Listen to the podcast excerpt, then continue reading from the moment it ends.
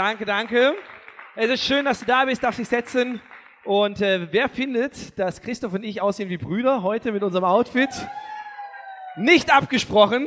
Und er hat gemeint, er hat heute Morgen überlegt, ob er die gleichen Schuhe anzieht wie ich. Also er wusste nicht, was ich anziehe, er wusste gar nichts. Aber er hat sich dann für den sportlichen Stil entschieden. Und das Lustige war, ich habe überlegt, ob ich meine Sneaker anziehe und habe mich dann für den eleganteren Stil entschieden. Von daher nicht ganz gleich, aber Brüder im Herzen.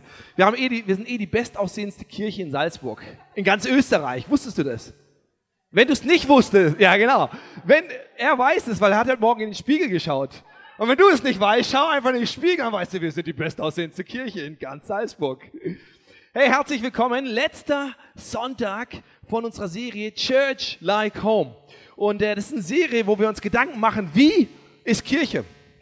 Und egal, wie du heute Morgen hier reinmarschiert bist, ob du äh, vielleicht das erste Mal da bist, vielleicht von einem Freund mitgeschleppt und äh, hast Fragen an diesen Gott, ob es ihn überhaupt gibt oder wieso er was zulässt oder wie Kirche zu sein hat oder wieso die Leute da manchmal doch etwas nervig sind und hast all diese Fragen, hey, du bist genau richtig. Und ich glaube, es ist kein Zufall, dass du hier sitzt, sondern ich glaube, Gott möchte heute ein Date mit dir, heute Morgen. Bist du bereit?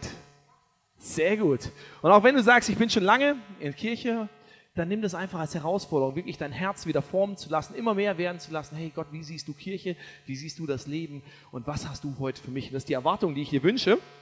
Und äh, wir sind, wir glauben, dass Kirche keine Organisation ist, zumindest nicht äh, primär. Und auch keine äh, Institution, kein, kein Gebäude, keine Präsentation, äh, kein, keine Band, sondern als Kirche zuallererst eine Gemeinschaft ist von Leuten, eine Gemeinschaft, wo du echt sein darfst, wo du ehrlich sein darfst, wo du aufgebaut wirst, wo du ermutigt wirst, wo du nach vorne gepusht wirst, wo du positiv ermutigt wirst, nächste Schritte zu gehen, wo du unterstützt wirst, wo du Heilung erfahren kannst. Das glauben wir, das ist Kirche. Und nicht irgendwas Totes, eine alte gesellschaftliche Sache, was langweiliges, sondern unsere Überzeugung ist, dass Gottes Plan von Kirche so ist, wie ich es dir gerade gesagt habe. Und wir, wir wollen so ein bisschen eintauchen immer in, in eine Geschichte, die Jesus erzählt hat. Und wir glauben, dass diese Geschichte oder diese Geschichten uns viel sagen können über das, wie Gott sich Kirche vorgestellt hat. Und einfach um dir ein bisschen den Kontext zu geben, wir sind immer an der gleichen Stelle in der Bibel. Die Bibel ist dieses alte Buch mit zwei Teilen, im ersten und im zweiten Teil. Und äh, wir glauben, dass Gott dadurch zu uns spricht, auch heute noch. Und Jesus hat an einer Stelle drei Geschichten erzählt. Und die Situation war, dass er unterwegs war mit Leuten und er wurde kritisiert. Er wurde kritisiert, kritisiert mit T wurde er. Und zwar von den Bloggern, von den Facebook-Leuten, die nur Hassposts drauf haben von den gemeinen Tweets über ihn, von all den Trollen, würde man heute sagen. Wenn du nicht weißt, was ein Troll ist, ein Troll sind die Leute, die nur so aus dem Hintergrund im Internet auf andere schießen und kritisieren und fertig machen und äh, gemeine Sachen loslassen. Und äh, er wurde kritisiert letztlich von den Pastoren der damaligen Zeit, von den Superheiligen, von den Leuten, die sagten, hey, wir haben es mega drauf. Und äh, wir wissen, wie Kirche zu sein hat, wir wissen, wie Gott funktioniert, wie wir wissen, wie dein Glaube funktionieren soll. Und äh, denen gefiel eine Sache nicht. Nämlich denen gefiel nicht, mit welchen Leuten dieser Jesus abhing. Weil er hing ab mit dem Casino-Betreiber, er hing ab mit dem Geschiedenen, er hing ab mit dem, der lauter Tattoos an seinem Arm hatte, er hing ab mit jemandem, der ein Kind abgetrieben hatte. Mit all diesen Leuten hing er ab. Und es war eine Übertragung in die moderne Zeit, das steht nicht genauso drin, aber übertragen war es so. Und die sagten, hey, das sind diese Leute, die sind nicht gut genug für Gott. Und deswegen, Jesus, wie kannst du dich mit diesen Leuten abhängen, abgeben? Und seine Antwort waren drei Geschichten, die er erzählt hat, die zusammenhängen. Äh, zwei davon haben wir uns in den letzten Wochen angeschaut. Heute schauen wir uns die letzte Geschichte an. Und ähm, auf jeden Fall, wenn du die letzten Teile verpasst hast, bist du herzlich eingeladen. Äh, wir haben ne, unsere Technik-Freaks, die haben Podcasts online, da kannst du das einfach auf deinem Handy runterladen, nachhören im Auto, mache ich immer so fantastische Möglichkeiten. Auf jeden Fall, heute geht es um eine Geschichte mit äh, mindestens zwei Personen und ich nenne sie Franzl und Seppel, weil wir sind ja in Österreich. Franzl und Seppel sind heute unsere Hauptdarsteller und es kommt noch ein dritter, den habe ich jetzt nicht mit, weil wir hatten nur zwei Figuren. Aber er spielt auch eine Rolle. Aber das sind zwei Brüder. Und äh, Du kannst, wenn du dir Notizen machst, kannst du drüber schreiben, Titel von heute ist Zuhause bekomme ich neue Chancen. Und Zuhause deshalb, weil wir glauben, dass Kirche, wie der Titel schon sagt, ein, ein Zuhause ist. dass Kirche für dich Heimat sein möchte, egal wo du herkommst und was dein Hintergrund ist. Wir glauben, dass das hier dein Zuhause sein kann, dass das beste Zuhause sein kannst, was du hast. Und deswegen zu Hause bekomme ich neue Chancen. Wer hat Geschwister von euch? Ah, wir lieben unsere Geschwister, oder? manchmal und manchmal auch nicht. Äh, mal mit Handzeichen. Wer hat, wer hat mehr als zwei Geschwister? Wer hat mehr als drei Geschwister? Wer hat mehr als vier Geschwister? Oh, alter Falter, eure Eltern waren fleißig und hatten Spaß. Wer hat, wer hat mehr als fünf Geschwister? Wer hat mehr als sechs Geschwister? Jetzt gehen wir bald die Zahlen aus. Mehr als sechs? Sieben? Sieben und wir haben einen Gewinner. Wie viele? Zehn. Zehn Geschwister. Unglaublich. Unglaublich. Da kommt, da kommt Nochmal zehn aus Kolumbien und äh, aus Bayern. Also, die nehmen sich nichts, aber das ist gut. Dieses Land braucht Kinder. Und wenn du zehn Geschwister hast, dann bin ich mir sicher, aber auch wenn du nur ein oder zwei oder vielleicht gar keine hast, manchmal liebt man seine Geschwister und manchmal vielleicht auch nicht. Und äh, es gibt sowas wie Geschwisterrivalität. Zum Beispiel, ich habe ich hab drei Brüder und zwei Pflegeschwestern. Und äh, wir waren mal mit meinen Brüdern auf dem Jahrmarkt, Kirmes, ich weiß gar nicht, wie sagen die, die, die Duld, auf der Duld, genau, auf der Duld waren wir. Und da gibt's ja diese Fahrgeschäfte, ne? Und es war noch back in the days, wo es noch äh, D-Mark und Schilling gab. Und das zeigt mir, wie alt ich bin, weil damals konnte man mit 5 D-Mark noch was machen. Ich meine, da kriegst du heute gerade noch eine Zuckerwatte für, ne? Aber damals konntest du mit 5 D-Mark, und ich weiß nicht, wie viel Schilling das gewesen wären, äh, was machen. Und deswegen sagt meine Eltern, ah, jeder von euch Geschwistern, ne, ihr habt alle 5 Mark, ich glaube 5 Mark waren es, vielleicht waren es auch 10, aber ich glaube waren 5. Äh, könnt ihr euch aussuchen, was er macht, macht was Schönes damit. Und äh, wir machten das.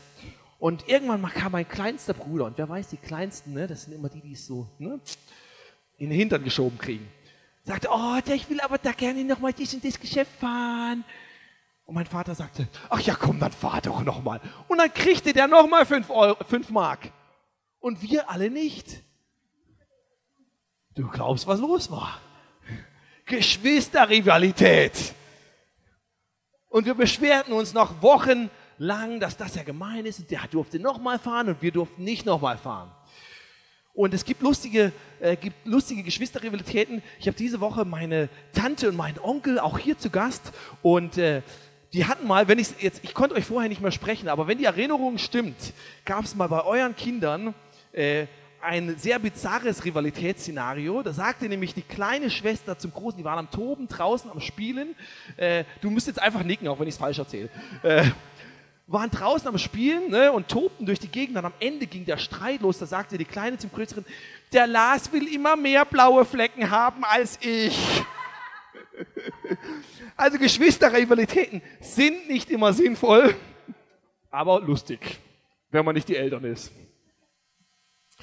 Und äh, ich habe dir die Geschichte mitgebracht, die Jesus erzählt hat, und da kommen auch zwei Geschwister vor. Und diese Geschichte ist jetzt gefährlich für mich. Ich sage dir, warum sie gefährlich ist. Weil zum einen, auch wenn du vielleicht zum ersten Mal in der Kirche sitzt, besteht eine Chance, dass du diese Geschichte trotzdem schon gehört hast. Oder wenn du das letzte Mal vor 20.000 Jahren in der Kirche warst und das war noch so, diese, äh, so dieser kind, das Kinderprogramm, egal, die meisten Leute haben diese Geschichte schon gehört. Und die Gefahr ist, dass du gleich, wenn du hörst, worum es geht, denkst du, oh ja, kann ich schon. Und schaltest innerlich ab, weil du diese Geschichte schon oft gehört hast. Und das Zweite, warum diese Geschichte gefährlich ist, ist, weil sie oft mit einem falschen Titel überschrieben ist. Und wir machen jetzt mal den Test. Ich sage dir jetzt den Anfang und du sagst das letzte Wort, okay? Wie, wie so ein Lückentext in der Schule. Das ist die Geschichte vom verlorenen. Ah, ihr seid so gut. Genau, aber jetzt nicht abschalten. Auf jeden Fall, ich glaube, dieser Titel, die Geschichte vom verlorenen Sohn, er ist falsch. Äh, und zwar lesen wir mal den Anfang von dieser Geschichte. Ne, deswegen muss ich ihn da hinten schicken, weil jetzt muss er das einblenden. Der arme Junge, der kriegt kostenlosen Workout in der Kirche. Und wir lesen den Anfang von dieser Geschichte und du kannst mal den Fehler finden, warum der Titel falsch ist. Ein Mann, wir sind in Lukas 15, ein Mann, Jesus erzählte weiter, genau. Ein Mann hatte zwei Söhne. Fällt dir was auf? Die Geschichte vom verlorenen Sohn. Ein Mann hatte zwei Söhne. Warum heißt es die Geschichte vom verlorenen Sohn, wenn es zwei Söhne gibt und auch noch ein Mann, nämlich der Vater, der auch noch eine Rolle spielt. hat sich irgendeine Kinderschultante bestimmt mal so früher überlegt, ne, so Sonntagsschule, so hieß es früher in der Kirche, ne, überlegt, oh, die Geschichte vom verlorenen Sohn, so überschreiben wir das. Aber ich finde es Banane, weil es geht um drei Personen in dieser Geschichte und alle drei sind wichtig und alle drei können wir sein. Und das ist es, nicht einfach nur eine Geschichte, sondern es ist etwas, was Jesus erzählt und sagt, hey, wo stehst du gerade in dieser Geschichte? Bist du der Franzl oder bist du der Seppel oder bist du der Vater? Und darum geht es. Deswegen die Geschichte vom verlorenen Sohn finde ich Banane. Und der zweite Grund, warum ich es Banane finde, es geht nämlich weiter. Eines Tages sagte der Jüngere zu ihm, Vater, ich will jetzt schon meinen Anteil am Erbe haben. Der Vater teilte den Besitz unter den beiden auf. Nur wenige Tage später, nur wenige Tage später machte der jüngere Sohn seinen Anteil zu Geld, verließ seinen Vater, reiste ins Ausland. Dort leistete er sich, was immer er wollte. Er verschleuderte sein Geld, bis er schließlich nichts mehr besaß. Und du merkst, dieser Sohn ist nicht verloren. Sondern der Sohn hat einfach gesagt, adios amigos, ich bin raus hier. Und was er tat, war etwas Unverschämtes. Weil er sagte zu seinem Vater, der eine absolut noch viel, viel mehr als heute eine Respektperson ist, jemand, den man ehrt, dem man, dem man mit, mit Ehrerbietung entgegentritt, sagte er, pass mal auf, ich hätte gern mein Erbe. Und das mag heutzutage vielleicht etwas üblicher sein, aber damals war es das nicht. Und was er sagte, war nicht einfach, ich will mein Erbe, sondern er sagte, weißt du was, das, was du hast, ist mir viel wichtiger als der, der du bist. Ich will jetzt den Anteil von dem haben, was ich vielleicht mal erben wird. Und das ist mir ich wünschte eigentlich, du wärst nicht mehr hier, weil dann könnte ich es direkt haben. Ich wünschte eigentlich, du wärst tot. Du bist so gut wie tot für mich, also gib mir mein Geld. Es war eine absolute Unverschämtheit gegenüber diesem Vater. Und es war nicht nur ein, ich bin dann mal weg oder ich habe mich verlaufen und bin jetzt verloren oder ja, ich stehe gerade so vor dem Studium und muss so ein bisschen mich selbst finden und gehe jetzt nach äh, Neuseeland und Australien und Kanada und nach Honolulu und vielleicht finde ich mich da selbst. Oder ich muss meine Work-Life-Balance wieder ein bisschen ne, in, die, in die Ebene bringen und ich mache drei Monate Sabbatical oder irgendwas oder Pilgerreise, um was Spirituelles zu finden. Er sagt, hey, Vater, du bist so gut wie tot für mich, gib mir mein Geld. Und wir wissen aus historischen Schriften, dass andere, die das versucht haben, er war noch nicht der Einzige, dafür zum Beispiel ausgepeitscht wurden. Es war eine absolute Unverschämtheit gegenüber diesem Vater. Und das Interessante war, der Vater, eigentlich würde man ihn äh, erwarten in der damaligen Zeit, stellt er die, die Hackordnung wieder her, die Rangordnung und sagt, pass mal auf, wer bist du eigentlich? Ne? Jetzt Zucht und Ordnung, du kannst ja gerade mal vergessen, deine Flausen aus dem Kopf schlagen und jetzt geht so richtig an die Arbeit. Aber das machte er nicht. Und seine Antwort war, alles klar, du kannst es haben. Und ich bin mir sicher, es tat ihm weh. Und ich bin mir sicher, es fiel ihm nicht leicht und es muss ihn verletzt haben, wie er behandelt wurde von dem Sohn. Aber er hat es gemacht. Und er überlässt dem Sohn seinen Teil vom Erbe und auch die Verantwortung, wie er damit umgeht. Und du siehst schon, was er gemacht hat. Es, hier im Text stand, er verschwendete, wo ist mein Text?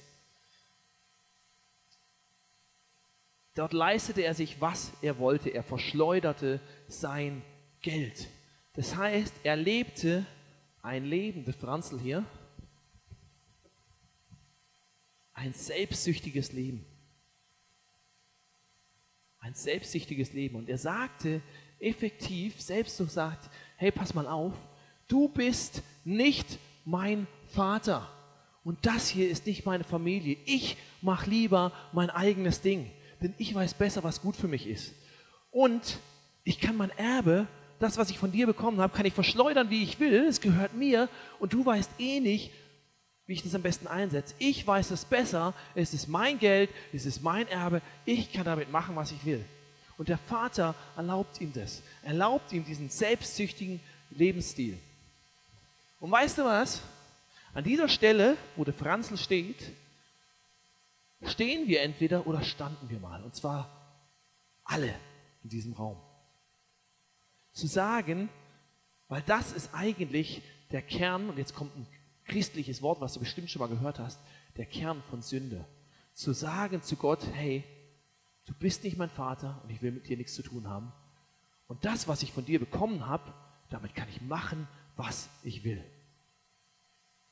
Das ist der Kern von Sünde, von der Zielverfehlung, weil Gott sagt, hey, ich will eigentlich, will ja, dass du zu meiner Familie gehörst, aber ich stelle es dir frei, zu machen, was du willst und zu gehen, wohin du willst.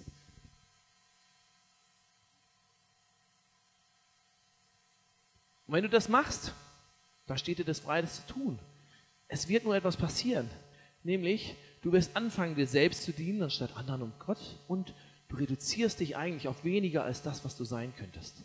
Du reduzierst dich letztlich auf animalische Instinkte, darauf zu leben, wonach du dich gerade fühlst, darauf zu leben, wonach dir gerade deine Hormone stehen, das zu tun, wo du gerade Lust oder auch keine Lust drauf hast. Das ist Leben wie ein Tier. Aber nicht leben wie ein Mensch schon gar nicht leben wie ein Mensch, der für mehr geschaffen ist. Aber Gott lässt dir diese Freiheit. Und du kannst sagen, und genauso wie, wie der Franzl hier, haben wir von Gott Sachen bekommen. Der Franzl bekam Geld. Du hast Geld von Gott bekommen. Das mag viel sein, das mag wenig sein, aber er gibt dir etwas, wovon du dein Leben bestreiten kannst. Er gibt dir Talente, Sachen, die du gut kannst, Sachen, die dir auf dem Herzen liegen. Er gibt dir Zeit, die du einsetzen kannst, wie du willst. Und Zeit hat jeder gleich, 24 Stunden am Tag. Ich hätte auch gern 48.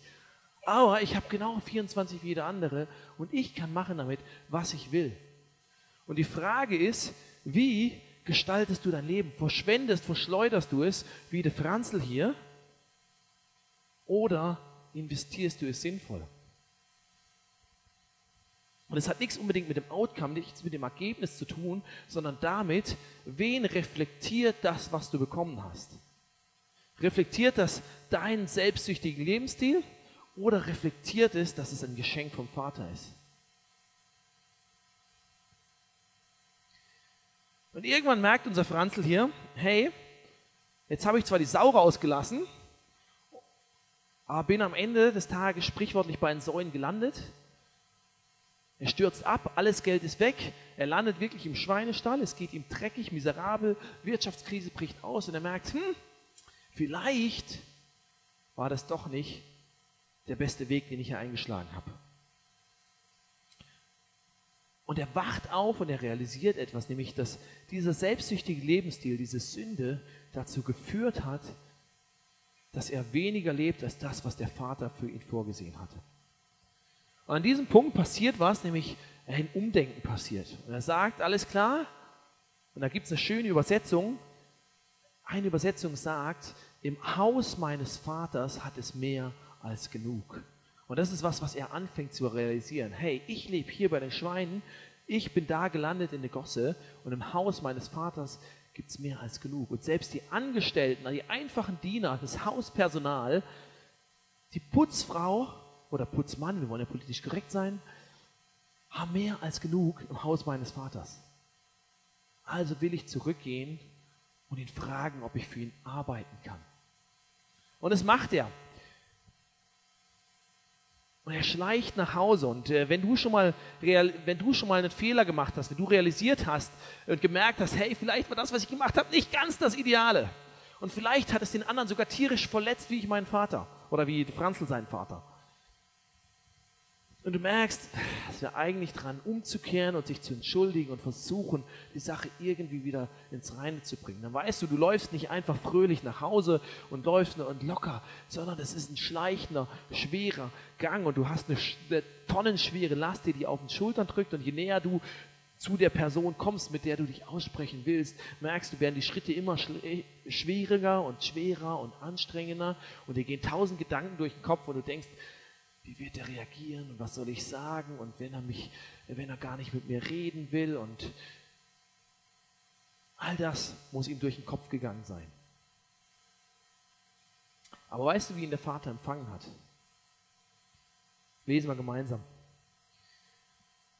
Er machte sich auf den Weg und ging zurück zu seinem Vater. Der erkannte ihn schon von weitem, voller Mitleid lief er ihm entgegen, fiel ihm um den Hals und küsste ihn. Der Vater rennt zu ihm. Der Vater stürmt auf ihn zu und nimmt ihn in den Arm. Und äh, Charles Spurgeon ist ein bekannter Pfarrer gewesen. Im 19. Jahrhundert hat man Folgendes gesagt, hat gesagt, die Schritte der Buße sind langsam, aber die Füße der Vergebung tragen schnell. Gott kann rennen, wo wir nur humpeln können. Und wenn wir auch nur auf ihn zuhumpeln, wird er auf uns zu rennen. Weißt du was? Wenn du an dem Punkt bist, dann rennt oder an dem Punkt warst, dann hast du es erlebt. Egal wie schleppend dein Schritt war, egal wie schwer deine Last war, egal wie sehr dich was belastet, bedrückt hat, egal wie viel Mist du gebaut hast, Gott rennt auf dich zu und er nimmt dich in den Arm, weil er dich schon längst vergeben hat und sich einfach nur freut, dass du nach Hause kommst. Und weil das hier überhaupt kein Problem ist für ihn. Weil er sich einfach freut, dass du kommst.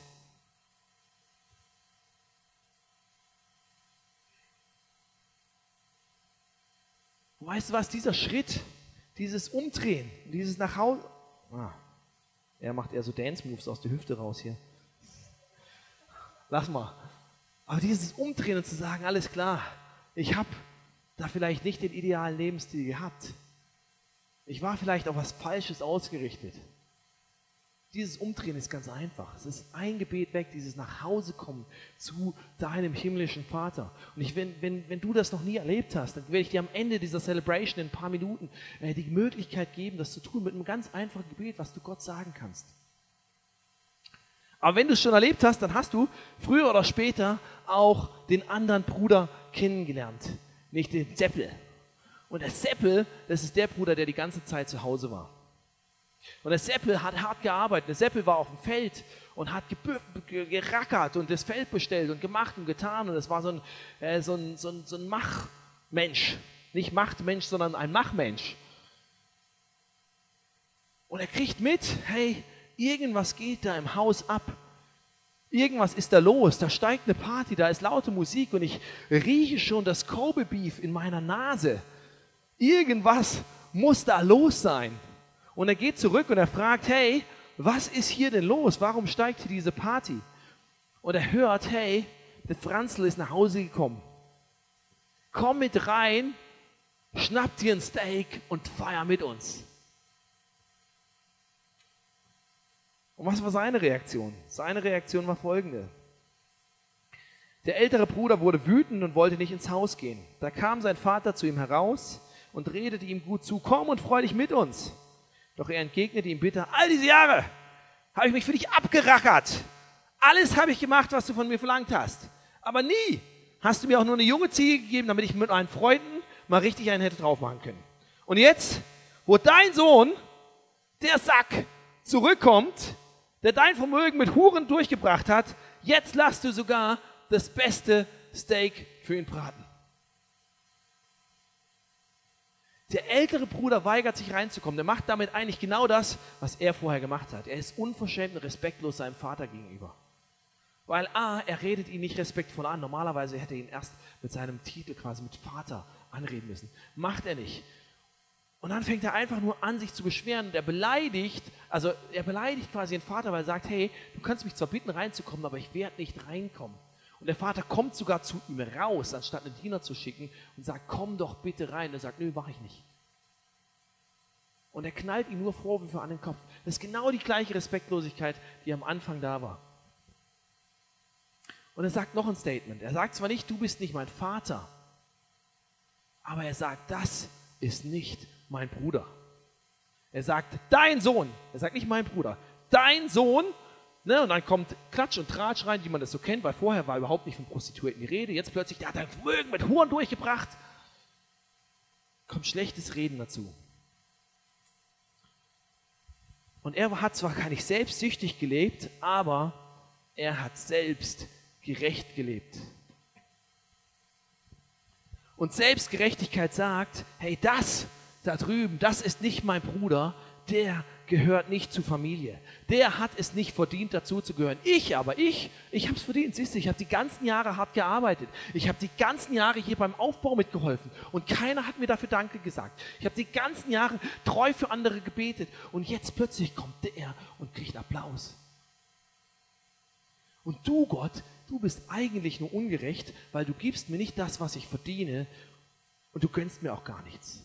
Es kommt Missgunst rein, es kommt Ego und Überheblichkeit rein, ich bin besser, es kommt schlechtes Gerede sein, rein. Und weißt du, warum das reinkommt? Und weißt du, was die beiden viel mehr gemeinsam haben, als was sie gesehen haben? Sie haben beide nicht erkannt, wer sie sind. Der eine kommt zurück und möchte ein Angestellter sein. Der andere bleibt da, aber fühlt sich die ganze Zeit wie ein Angestellter. Und beide haben nicht kapiert, dass sie Söhne und Kinder ihres Vaters sind.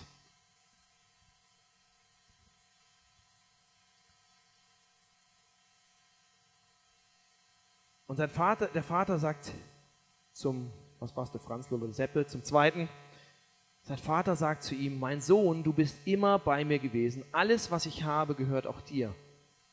Darum komm, wir haben allen Grund, fröhlich zu sein, denn dein Bruder war tot, jetzt lebt er wieder, er war verloren, jetzt ist er wiedergefunden. Er sagt, hey, all die Jahre bist du bei mir, all die Jahre bist du mit diesem Gott unterwegs und hast es nicht kapiert.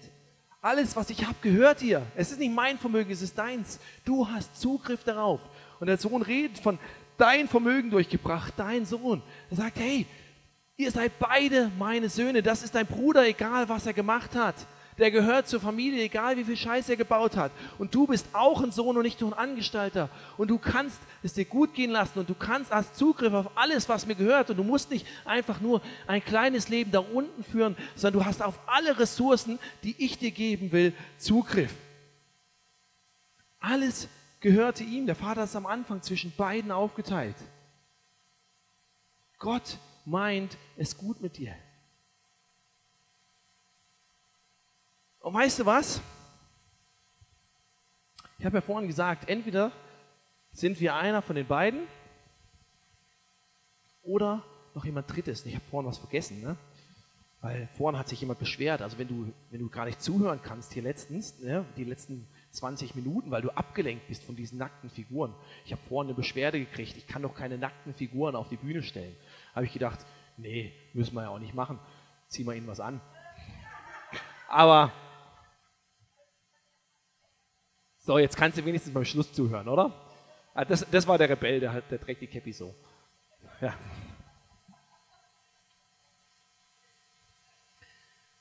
Weißt du was? Ich glaube, wir sind einer von denen. Entweder sind wir eher hier. Wir leben ein selbstsüchtiges Leben und haben noch nicht kapiert, dass wir Sohn und Tochter sind. Oder wir sind eher hier und leben ein selbstgerechtes Leben nehmen ihn nicht als unseren Bruder an und denken, wir hätten uns irgendwas verdient. Weißt du was? Gott hat was Besseres für dich. Er will nicht, dass du so oder so lebst. Er will nicht, dass wir als Kirche so oder so leben, rausgehen und einfach nur machen, was wir wollen, aber auch nicht mit dem Finger auf irgendjemanden zeigen, der es anders macht als wir. Sondern er möchte, dass wir die dritte Person sind, nämlich die dritte Person, der Vater in der Geschichte. Dass wir handeln wie der Vater dass wir der Einladung folgen und sagen, hey, ihr seid beide eingeladen zu der Party. Egal wo du stehst, du bist eingeladen zu der Party. Und ich wünsche mir, dass wir eine Kirche sind, ein Zuhause sind für Leute, wo wir sagen, hey, ganz egal, wo du gerade stehst, ganz egal, was du gemacht hast, du bist eingeladen zur Party. Aber dass wir uns auch nicht beschweren, wenn jemand Selbstgerechtes noch daherkommt, der meint, er hätte sich was verdient und sagen, ja, ja, diese bösen Pharisäer und die sich da beschweren. Nein, der ist genauso eingeladen zur Party. Wir sind ein Zuhause für jeden und wir sind eingeladen zu handeln wie der Vater. Und wir sind eingeladen, als Sohn und Tochter zu leben, alles zu nutzen, was Gott uns bereitgestellt hat. Und wir sind eingeladen, den anderen, egal ob ich der bin oder ob ich der bin, den anderen als meinen Bruder und meine Schwester anzunehmen. Egal wie schräg draufgerecht der ist, egal wie selbstgerecht er, selbstgerecht er oder selbstsüchtig er lebt. Er ist und bleibt mein Bruder, ob er das selbst schon kapiert hat oder nicht. Aber wenn du gelernt hast zu handeln wie der Vater, dann solltest du wissen, hey, one family, eine Familie. Und ich nehme ihn an und ich lade ihn ein zur Party und ich komme nach Hause. Und da hat Neid und Missgunst aufeinander keinen Platz in deinem Herz. Und wenn sich der Vater mal dem einen Sohn mehr zuwendet und sich freut, dass er nach Hause kommt, dann sind wir nicht neidisch, sondern dann feiern wir und feuern uns gegenseitig an. Und Jesus erzählt diese Geschichte und ich habe gerade den letzten Satz davon gelesen. Weil der Vater spricht eine Einladung am Ende aus. Er sagt, komm doch rein und feier mit uns. Und damit ist die Geschichte zu Ende. Wir wissen nicht, wie er reagiert hat. Und ich glaube, Jesus hat in dem Moment einfach alle Zuhörer angeschaut und hat gefragt, und? Wie wirst du antworten? Ich glaube, genau die Frage ist an uns heute. Und? Wie wirst du antworten? Kommst du dazu? Und feierst du mit allen gemeinsam? Und kapierst, dass das deine Familie ist? Oder gehst du weg, verbittert und voller Groll in deinem Herzen? Und ich möchte zum Abschluss da eigentlich da aufhören, wo wir gestartet sind, bei der ersten Message. Wir haben aufgeschrieben als Kirche einen Traum, wie wir als ICF-Kirche träumen. Und wir werden den am Ende, wenn du rausgehst, können wir das, äh, verteilen wir das und du kannst dir gerne ein oder zwei oder auch drei mitnehmen. Und ich möchte zum Abschluss jetzt nochmal lesen und ich lade dich ein, den nicht einfach nur nach Hause zu nehmen und in die Schublade zu stecken, sondern wenn du sagst, hey, ich will Teil von dieser Familie sein und ich bin Teil von dieser Familie, dann lebt diesen Traum und hilf uns, ihn Realität werden zu lassen. Du kannst einfach die Augen zumachen vielleicht und wirklich nochmal diesem Traum zuhören und, und dich fragen, hey, ist das mein Traum? Ist das das, wie ich dieses Zuhause, diese Kirche träume? Ist das das, wie ich sie leben will? Du kannst gleichzeitig, während du zuhörst, Gott fragen, Gott, wo ist vielleicht für mich ein Schritt, den ich gehen muss? Vielleicht muss ich auf jemanden zugehen, den ich lange nicht angenommen habe, auf den ich vielleicht selbst direkt runtergeschaut habe. Vielleicht ist der Punkt, wo ich sagen muss, hey, ich muss überhaupt erstmal umdrehen und zu sagen, ich gehe wieder nach Hause. Gott rennt auf dich zu.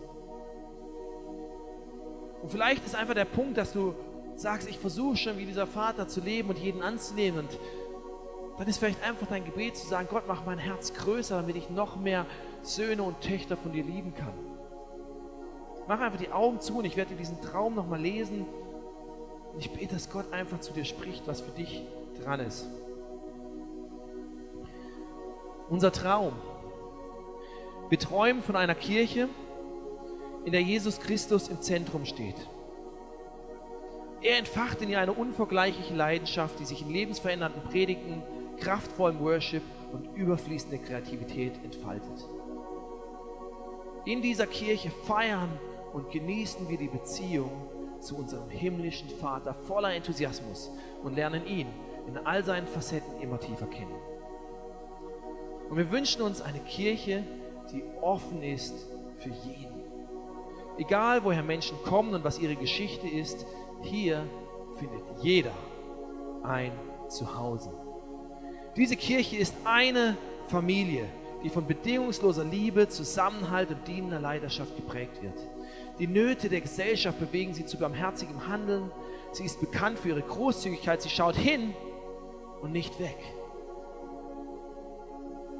Wir sehen uns danach, die Kraft Gottes zu erleben.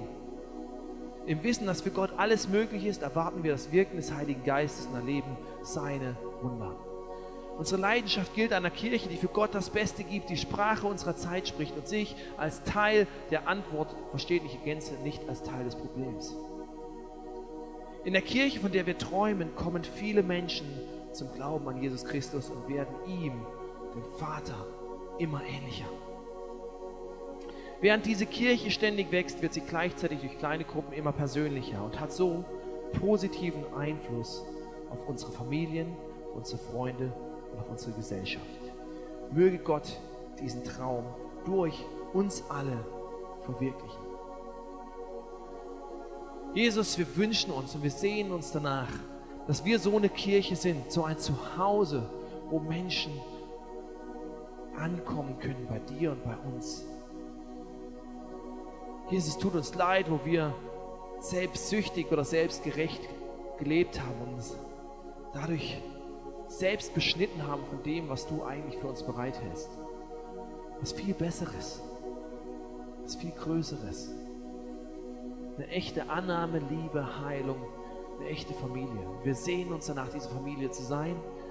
Wir geben dir unser Herz hin und wir bitten dich, mach unser Herz wie deins.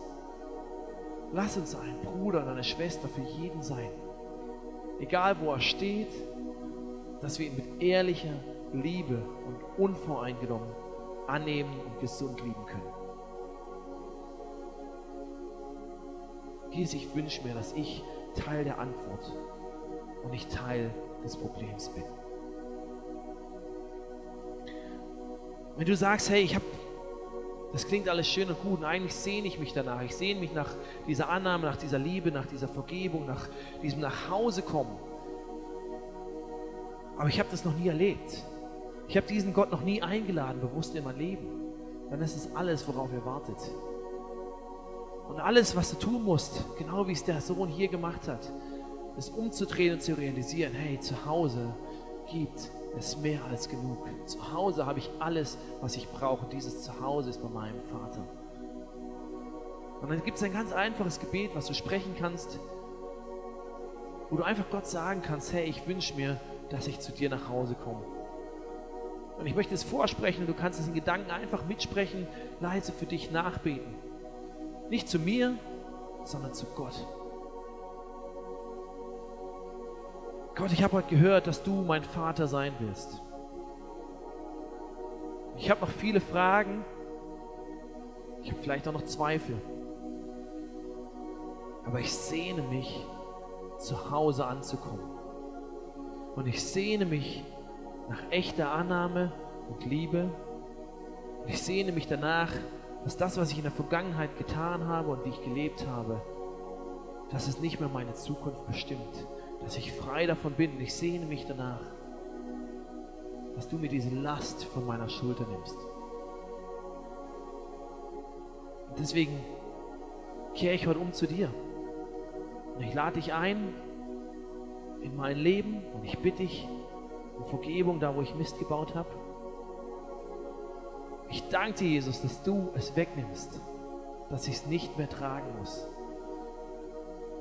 Und ich gebe dir mein Leben und ich freue mich auf eine gute Zukunft zu Hause bei dir.